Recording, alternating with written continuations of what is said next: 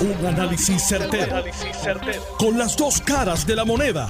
Donde los que saben no tienen miedo a venir. tienen miedo a venir. Esto es el podcast de Análisis 630 con Enrique Quique Cruz. Buenas tardes, mis queridas amigas, amigos. Tú estás escuchando Análisis 630. Yo soy Enrique Quique Cruz y estoy aquí de lunes a viernes de 5 a 7 por Noti 1630. Miren, esta situación con los delegados de la estadidad le están haciendo un daño a la estadidad, al movimiento estadista brutal.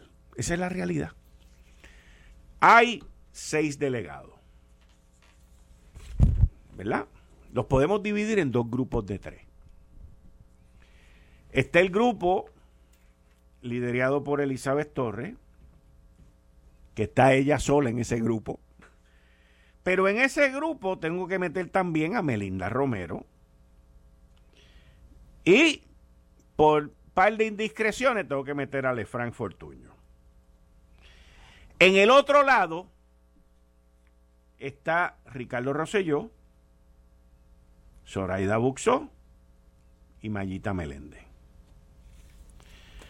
El lado de Ricardo Rosselló, Zoraida Buxó y Mayita Meléndez no están creando controversia, no están creando problemas, no están creando revoluciones, no están creando nada. Están en lo que ellos se supone que estén. Ricardo Rosselló, muy hábilmente, en su rehabilitación política, no cobra.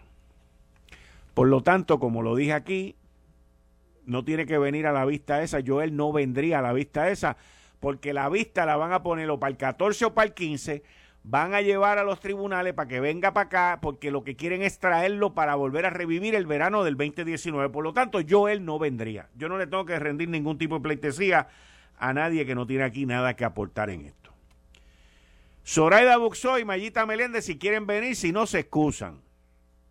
Yo estoy seguro que en la vista Elizabeth Torres va a participar en esa vista y Melinda dijo que iba a participar. Lefranc, no sé. Pero la realidad es que aquí hay dos bandos. Un bando que le está haciendo daño a la estadidad y un bando que no le está haciendo daño a la estadidad. Un bando que le está haciendo daño al Partido Nuevo Progresista, un bando que no le está haciendo daño al Partido Nuevo Progresista. El Partido Nuevo Progresista no puede seguir ignorando como si esto no estuviese ocurriendo. El partido no puede seguir pensando que Luma va a tapar el boquete que hay metido en esto. Y es una situación que hasta ahora el partido no sabe manejar, no ha sabido manejar. Y si lo han hecho, y si no lo han querido manejar, pensando en las consecuencias de lo que esto, de lo que las posibles soluciones puedan tener, pues mire, divídalo. Empiece por hacer lo que yo estoy haciendo. Usted lo divide. Hay unos que le están haciendo daño, hay otros que no le están haciendo daño. Esto no tiene nada que ver con quién crea que tenga la verdad o no la verdad. Eso no tiene nada que ver con esto. Esto con lo que tiene que ver es que con quienes están haciendo para lo que fueron elegidos y quienes no lo están haciendo. Y los que no lo estén haciendo y se estén quejando, pues el partido tiene que tomar unas medidas, unas acciones y hacer lo que tiene que hacer. Pero los problemas se ponen más grandes, no más chiquitos. Y en este caso hay una situación que alguien la tiene que atender. Y yo personalmente creo que el gobernador está ensalchichado en esto, que Carmelo Río está metido en esto, y yo personalmente también creo que ninguno de los dos tiene la solución de cómo bregar con esto. Y yo estoy seguro también que en el directorio hay muchísima gente que tiene muchas ideas y tiene muchas soluciones. En definitiva, vamos a empezar por la fácil. ¿Qué podemos hacer para mantener los trabajos de lo que están haciendo Ricardo Rosselló, Zoraida Buxó y Mayita Meléndez? ¿Y cómo vamos a hacer? y podríamos meter ahí a Lefranc también, vamos. Pero el caso de Elizabeth Torres, y tengo que ponerla al lado de Melinda Romero, salen unas expresiones hoy de Melinda que no tiene comunicación con Prafa, que no tiene beneficio de empleado de Prafa. vi algo que salió también en los medios de que si plan médico. O sea, es que, es que esto se está convirtiendo en un problema. Y bastante problema tenemos con pedir la igualdad. Si en adición a eso, a la gente que tenemos allí, pues se van a estar quejando de todo, pues mire, aquí hay un problema serio. Porque ¿por qué unos se quejan y otros no? Eso es lo primero. ¿Por qué unos meten las patas y otros no? ¿Por qué unos atacan al Partido Nuevo Progresista y otros no? Pues hay que meterle leña a esto. Este problema no se va a poner ni más grande, digo, se va a poner más grande, pero no se va a poner más chiquito. Así que esto hay que mirarlo, pensarlo, pero sobre todo hacer lo que sea para resolverlo. Porque uno o dos están desprestigiando todo esto. Lo están desprestigiando. Y esto no se trata de votar a nadie. Esto no se trata de llevarlo al Departamento de Justicia. Esto no se trata de eso. De lo que se trata es que estamos en una carrera de un gato y un ratón. O de un gato una gata y muchos ratoncitos o ratoncitas. Y hay que terminar con esto ya. Esto no se puede resolver de la manera política como se resolvían las cosas antes. Ah, tú me atacas, yo te voy a escalvar y te voy a matar y te voy a atacar a ti. No, porque esto es novela, esto es distinto. Y la génesis de esto viene dentro de los que se lo inventaron con el partido y la legislación también. Le vendieron a los estadistas el famoso Plan Tennessee. Y yo estoy seguro que en ningún libro de historia de la nación norteamericana ni del estado de Tennessee los delegados que mandaron allí se empezaron a pedir plan médico, se ganaban 90 mil pesos, hacían esto, hacían aquello y mucho menos otros quejándose de que esto no servía.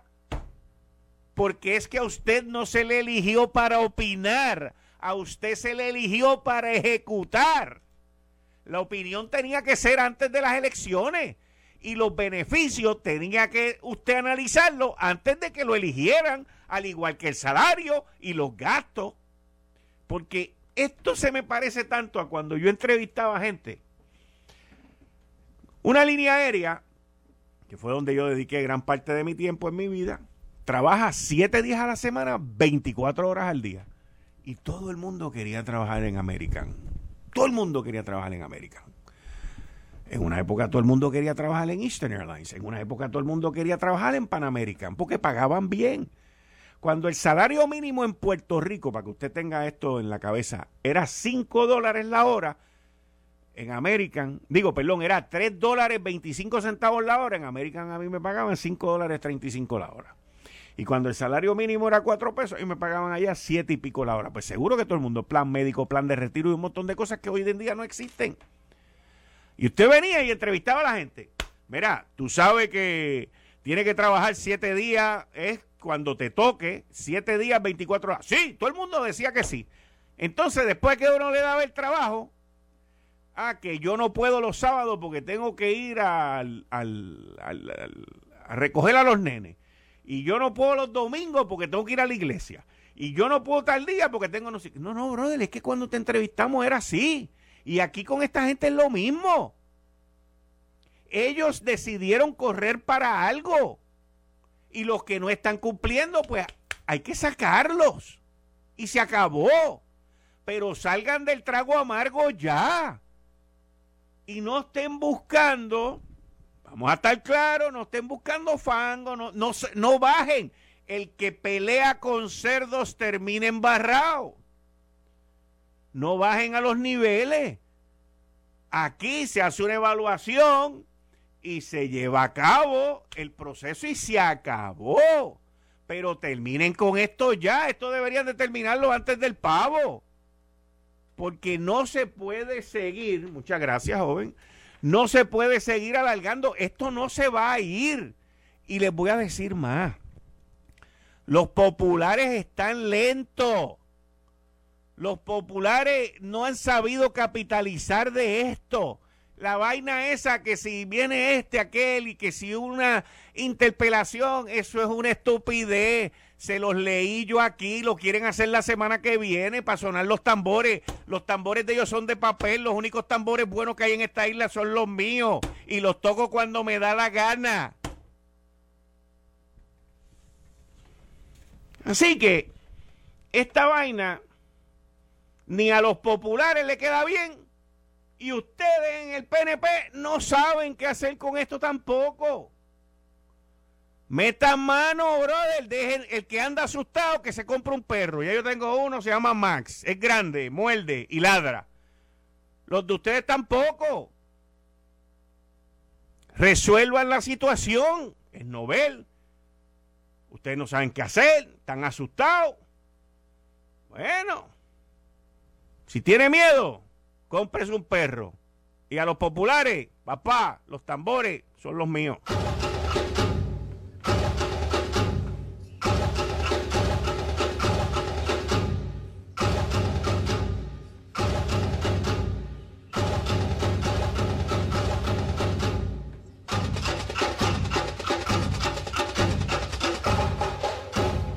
Igual que hoy hubo unas vistas en la Comisión de Recursos Naturales, presidida por Raúl Grijalva y Nidia Velázquez, en donde el tema fue la situación energética aquí en Puerto Rico provocado por la comisionada residente que desde Washington ella huele la peste política que hay en esta isla y huele el daño que esto le ha hecho al gobernador Pedro Pierluisi. Pues obviamente, cuando el tiburón huele sangre, va a ir para allá. ¿Y qué fue lo que hizo la comisionada residente? Olió sangre aquí desde el mes pasado y se lo llevó para allá. Ella no vino para acá. Digo, tuvo sus reuniones y eso, pero mira, todo eso fue un montaje para lo que pasó hoy. Y no la podemos culpar por lo que hizo, porque cualquiera lo hubiese hecho cualquiera hubiese hecho lo mismo. Porque ella está pensando en su futuro político. Ella quiere ser gobernadora también, adiós. Vamos a decir las cosas como nadie se atreve. Vamos a decir las cosas como son.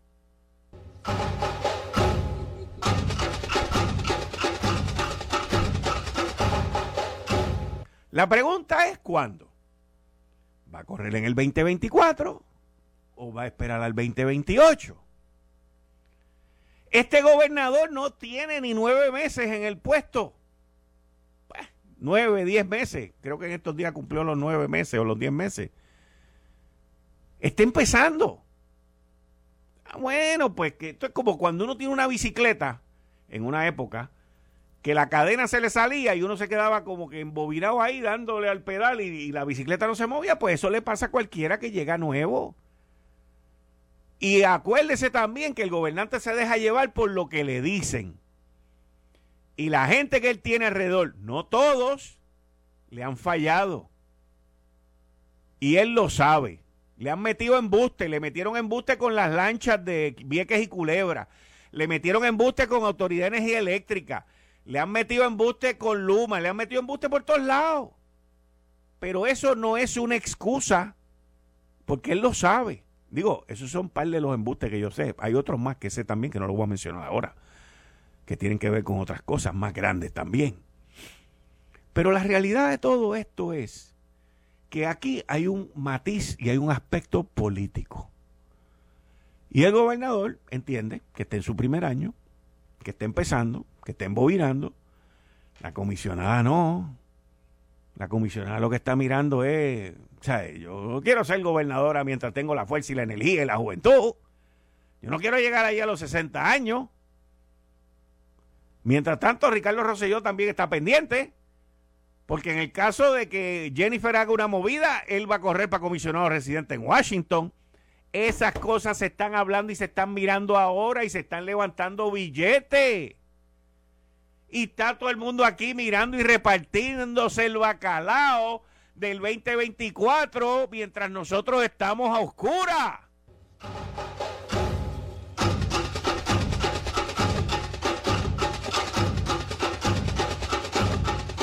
Entonces no saben cómo meterle mano a los delegados que están trayendo problemas aquí para la estadidad.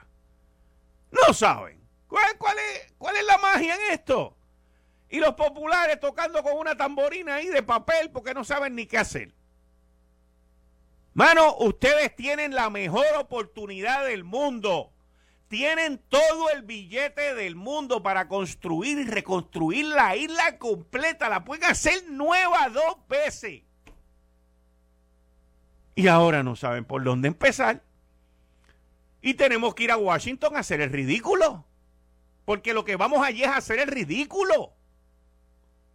Es una vergüenza ir a Washington a lo que fuimos hoy explicar que si el huracán María, que si como estamos en quiebra, no hemos podido darle mantenimiento a las máquinas. Y las decenas de millones de pesos que te gastas todos los años en contratos desde hace más de seis años. Y el billete que hay ahí. Y el desmadre que hay en la facturación desde el huracán María, que han perdido más de mil millones de dólares en cuentas no facturadas. Y entonces vamos allí. Y por eso es que a mí me molesta conmigo mismo porque me hacen quedar mal como puertorriqueño. Yo no soy incompetente, nunca lo he sido y no quiero que piensen que por yo estar en esta isla soy un incompetente. Y así es como yo luzco allá. Entonces, para allá va Wayne Stansby de Luma a decir que el Autiel cometió cometió sabotaje. Pero eso no lo han dicho aquí.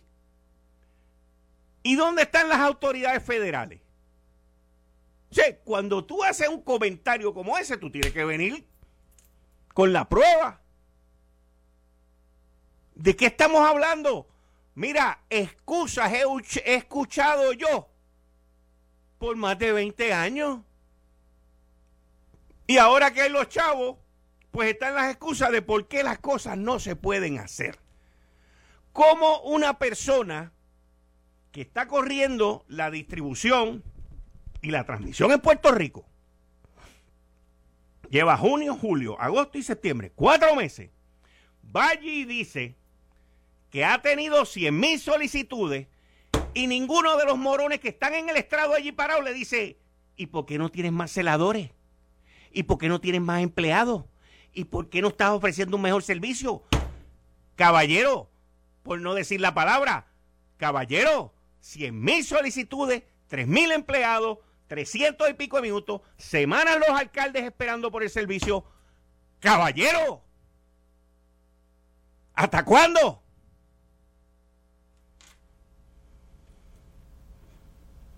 ¿Hasta cuándo?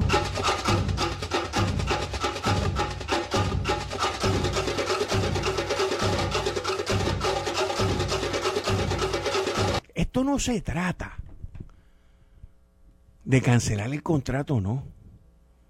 Esto de lo que se trata es que yo a ti te pago por un servicio que no estoy recibiendo.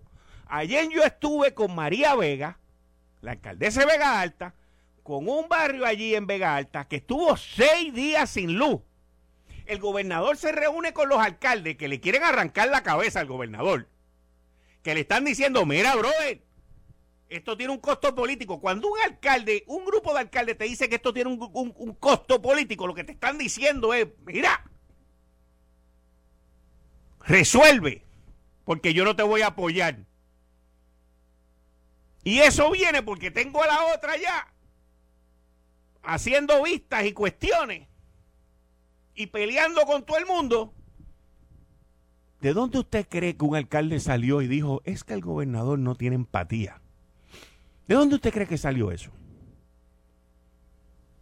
¿Y quién tiene empatía? Porque si el gobernador no la tiene, alguien la tiene. ¿Quién la tiene? ¿La comisionada residente es la que tiene la empatía? ¿Quién tiene la empatía? Esto se trata de una cosa bien sencilla. ¿Dónde está Fermín? Esa es la pregunta. Fermín fue el que dijo que él iba a supervisar ese contrato. Ah, nadie se esperaba que yo iba a llegar hasta aquí con Fermín. Fermín fue el que dijo que él, el contrato era de él, que él lo iba a supervisar. ¿Dónde está Fermín? Esa es la pregunta. ¿Dónde está Fermín?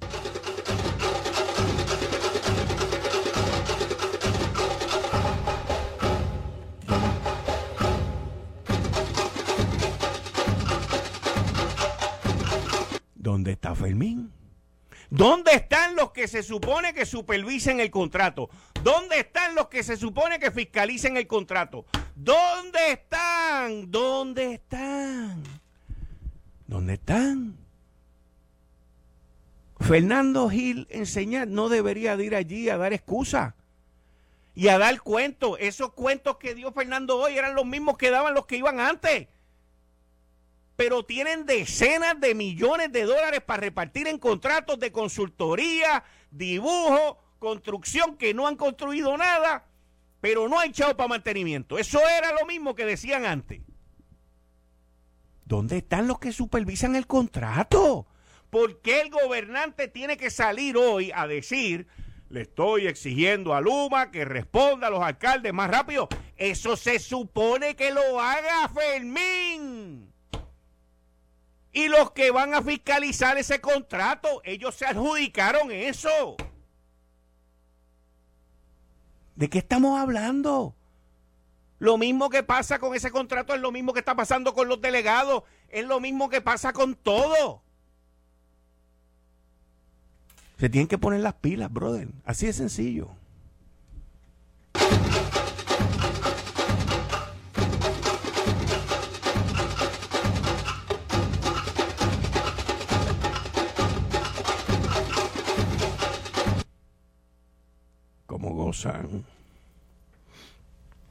¿Dónde está Fermín? ¿Dónde está el supervisor y fiscalizador de ese contrato? ¿Dónde está? ¿Qué hace? Yo sé lo que hace.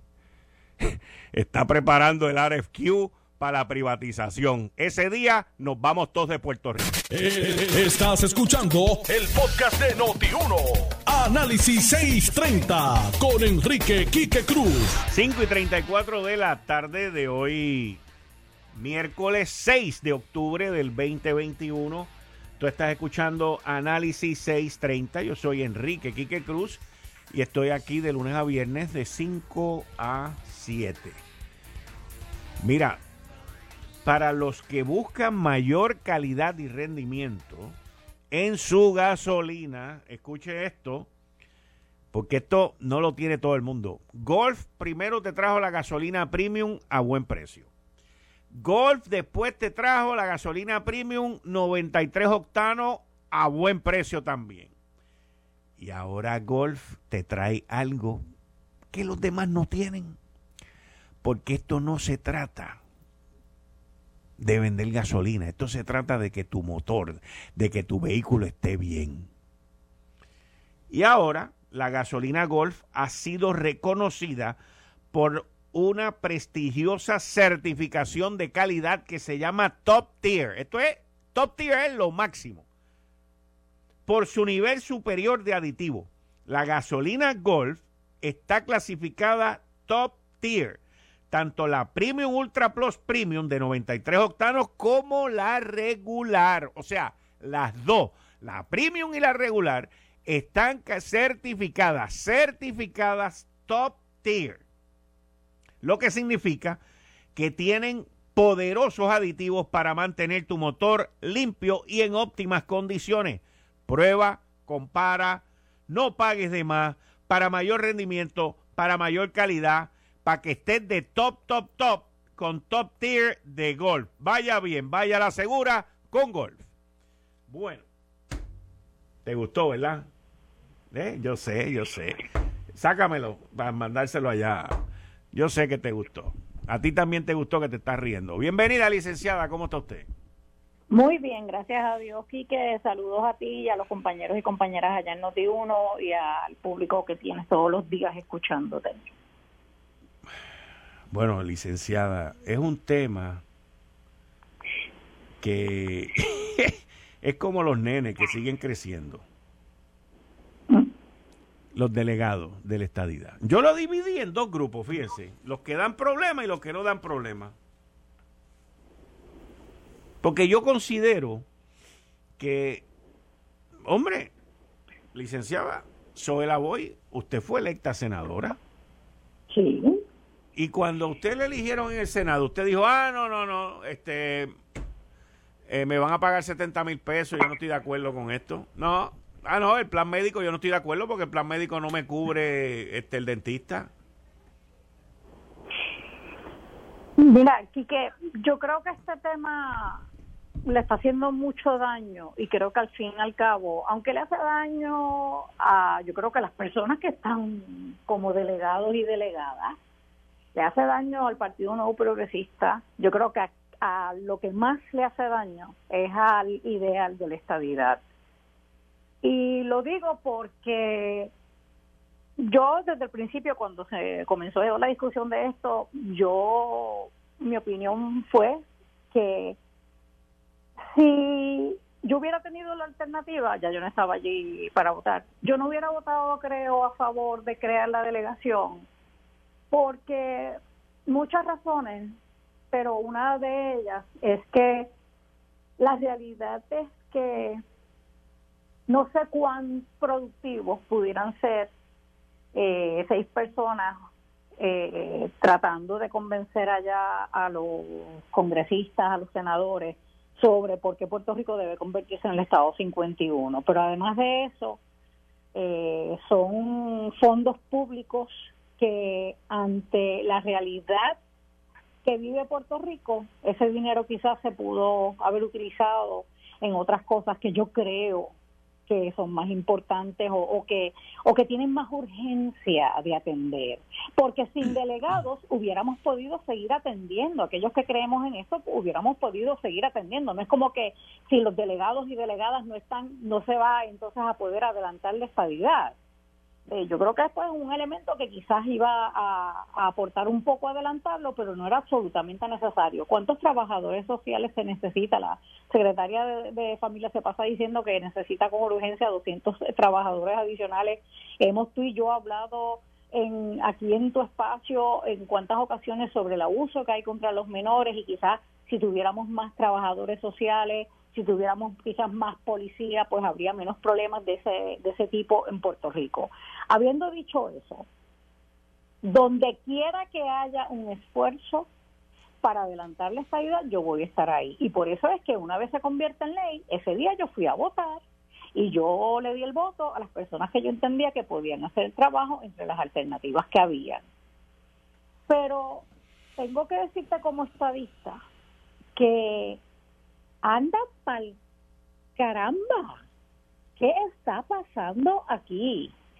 Tú y yo discutimos recientemente aquí por Noti1 mi posición con relación a la delegada Elizabeth Torres, porque ¿cómo es posible que si ella cree que esto es un, embeleco, que esto en nada adelanta la estabilidad, ella insiste hoy todavía en que va a seguir cobrando? No, no, no, no, esos 90 mil dólares más los posibles 30 mil por gastos son para aquellas personas que van a trabajar, van a llevar a cabo acciones para adelantar la estabilidad. Y sin embargo y sin embargo ella cree que en nada pueden ayudar los delegados y delegadas. Así que creo que es una barbaridad de parte de ella que ella insiste en que va a seguir cobrando. No está de hecho desde mi punto de vista violaría la ley porque si no vas a adelantar la estabilidad, y ese es el mandato que hay en la ley para tú cobrar los 90 mil dólares, estás violando la ley. Es un uso eh, incorrecto de los fondos públicos.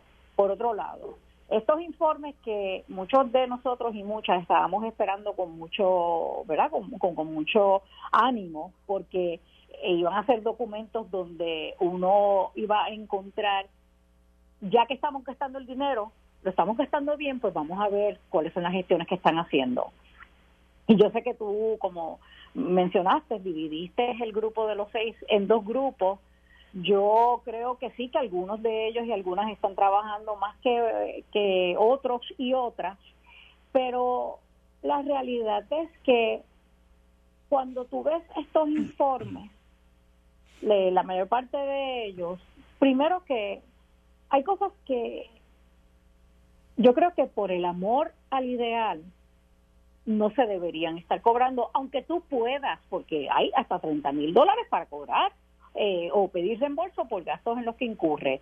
Pero hay ciertas cosas que yo creo que no se deberían incluir y yo creo que a través de los medios de comunicación hemos escuchado unos cuantos ejemplos de esas cosas. Pero ahora, after the fact, o después de el hecho, empezar a decir, ah, pero ¿sabes qué? Y empezar a, hablar de cosas que no tienes, que debiste haber sabido que no las ibas a tener, porque la ley lo que establece es un ingreso de 90 mil dólares y hasta 30 mil para reembolso de gastos, y nada habla de tener beneficios marginales como por ejemplo un plan médico, etcétera. Yo creo que no le hace bien ni a ella, a quien respeto, le tengo mucho cariño, pero creo que se equivoca al en un informe decir, ¿sabes qué? Yo debería tener un plan médico, igual que creo que a quien también conozco y le tengo cariño, a Ale Frank, eh, Fortuño, el, el estar eh, solicitando reembolso, por ejemplo, por lo del parking, en el estacionar el carro en el aeropuerto, por dar un ejemplo. Así que yo creo que esos informes se debieron haber hecho con un poco más de cuidado y un mejor juicio de parte de algunos y algunas de ellas. Pero, habiendo dicho eso, los informes no son el único problema que estamos enfrentando con esta delegación. Estamos enfrentando las peleas públicas que se están dando. Antes de entrar a tu programa aquí, que estaba viendo las redes y vi un artículo que dice que esta muchacha, Elizabeth Torres, acaba o dio una entrevista y dijo en la entrevista que Carmelo Ríos, que es el, el, representante de nuestro partido, le dijo a ella que esto era un embeleco y que cuando Melinda y Mayita le comunicaron que tenían problemas económicos, él les dijo, ah, pues sí, pues mira, ven, este, se parte de esta delegación porque ahí vas a tener unos chavitos seguros. Yo esperaría que esto no sea correcto, yo lo que dice Elizabeth Torres lo pongo, eh, ¿verdad?, en tela de juicio. Eh, yo no tengo confianza en las cosas que ella hace y mucho menos en las que dice. Pero de todas formas, en, yo creo que todas estas peleas que se están dando, lo que están haciendo es dándole para atrás a cualquier esfuerzo que se está haciendo por nosotros convencer a los congresistas, a los senadores allá en Washington DC de que Puerto Rico necesita convertirse, de que es justo que Puerto Rico se convierta en el Estado 51. Así que yo quisiera que alguien le pusiera un detente a todas estas peleas, que se sentaran con ellos y ellas y se establecieran las reglas de juego Sí, es que no se han establecido y es que se, quizás ya están establecidas y las están incumpliendo. Yo no tengo ese detalle. Pero si ya están establecidas y las están incumpliendo, que alguien les llame la atención. porque no es Melinda, no es Mayita, no es Roberto, no es Elizabeth, es la estadidad. Correcto. Lo que se, lo que se está viendo afectado. Pero lo que pasa, lo que pasa con este ejemplo, el ejemplo que tú me acabas de dar ahora, soy la voy de que Elizabeth dijo, que Carmelo dijo, Ajá. ahí es donde está el problema. El problema estriba en que esto no tiene nada que ver con Elizabeth y no tiene nada que ver con Carmelo. Esto con lo que tiene que ver es con la estadidad. Ellos no fueron electos para los dimes y los tiretes, ni Carmelo como senador, ni ella como delegada. Por lo tanto, eso que tú acabas de mencionar, que ella dijo en un programa, es una distracción. Eso no tiene nada que ver con el tema. El tema es, a usted se le eligió para esto, está cumpliendo, no está cumpliendo, no está cumpliendo, se acabó.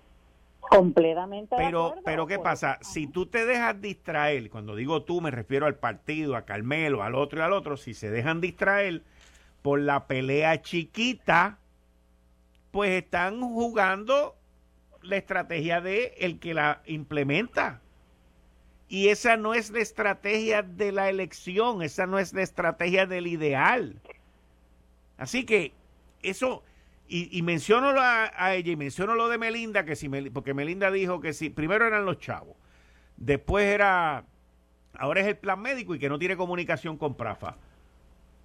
Mano, pero es que, es que esto no se trata de eso. Aquí las cosas no son nuevas. Ustedes no entraron a un cuarto oscuro y de momento le prendieron la luz y allá adentro estaba el diablo. No. Aquí no se le escondió nada a nadie pónganse a hacer lo que tienen que hacer. Y de, o sea, es que nosotros de verdad que complicamos esto tanto. Y para todo es un problema. Para resolver la luz es un problema. Para resolver la basura es un problema. Para resolver el tráfico es un problema. Todo es un chisme y un problema. Haga lo que tiene que hacer y si no lo puede hacer, salga y vaya si se acabó. Y yo estoy completamente de acuerdo con lo que tú estás diciendo, pero yo le añadiría a que si las personas que fueron electas no pueden o no quieren hacer lo que se supone que estén haciendo porque para eso fue que se les eligió, pues entonces alguien tiene que ser el adulto en el salón y decir, espérate un momento, esto no eres tú, ni tú, ni tú, esto es la estabilidad. Y entonces poner orden. Y yo creo que eso está faltando. Y yo quisiera, como estadista que soy, que alguien les dijera a estas personas, basta ya, basta ya. A lo que viniste era adelantar la estabilidad y no a ninguno otro de los asuntos que estás trayendo a colación. Y déjame decirte, me imagino que me caerán encima en las redes cuando diga lo que voy a decir, pero yo me siento así. ¿Sabes qué? Qué bueno que va a haber una vista. Yo no creo que deba ser una vista de interpelación, porque de hecho yo no sé si en verdad la Cámara de Representantes tiene la autoridad para interpelar a alguien que no sea del Ejecutivo, porque a base de lo que he leído para repasar, y de lo que ha sido la experiencia es que las interpelaciones son eh, principalmente, o por lo menos hasta el momento, ha sido siempre para eh, llamar a un jefe o jefa de una entidad del Ejecutivo para eh, cuestionarle y pedirle cuenta. Así que yo no sé si pueden interpelar a un a una persona que es un oficial electo, pero yo creo que una resolución de investigación donde en una comisión se les pida los detalles de lo que están haciendo, ¿por qué no? Claro que sí, yo creo que el pueblo puertorriqueño merece saber si el dinero que se está utilizando para pagar esa delegación es el, el uso correcto de los fondos que, que insisto, hay muchas necesidades, muchas necesidades en Puerto Rico y si ellos y ellas están ganando ese dinero, pues deben tienen la obligación de, eh, de informarle al pueblo qué es lo que están haciendo.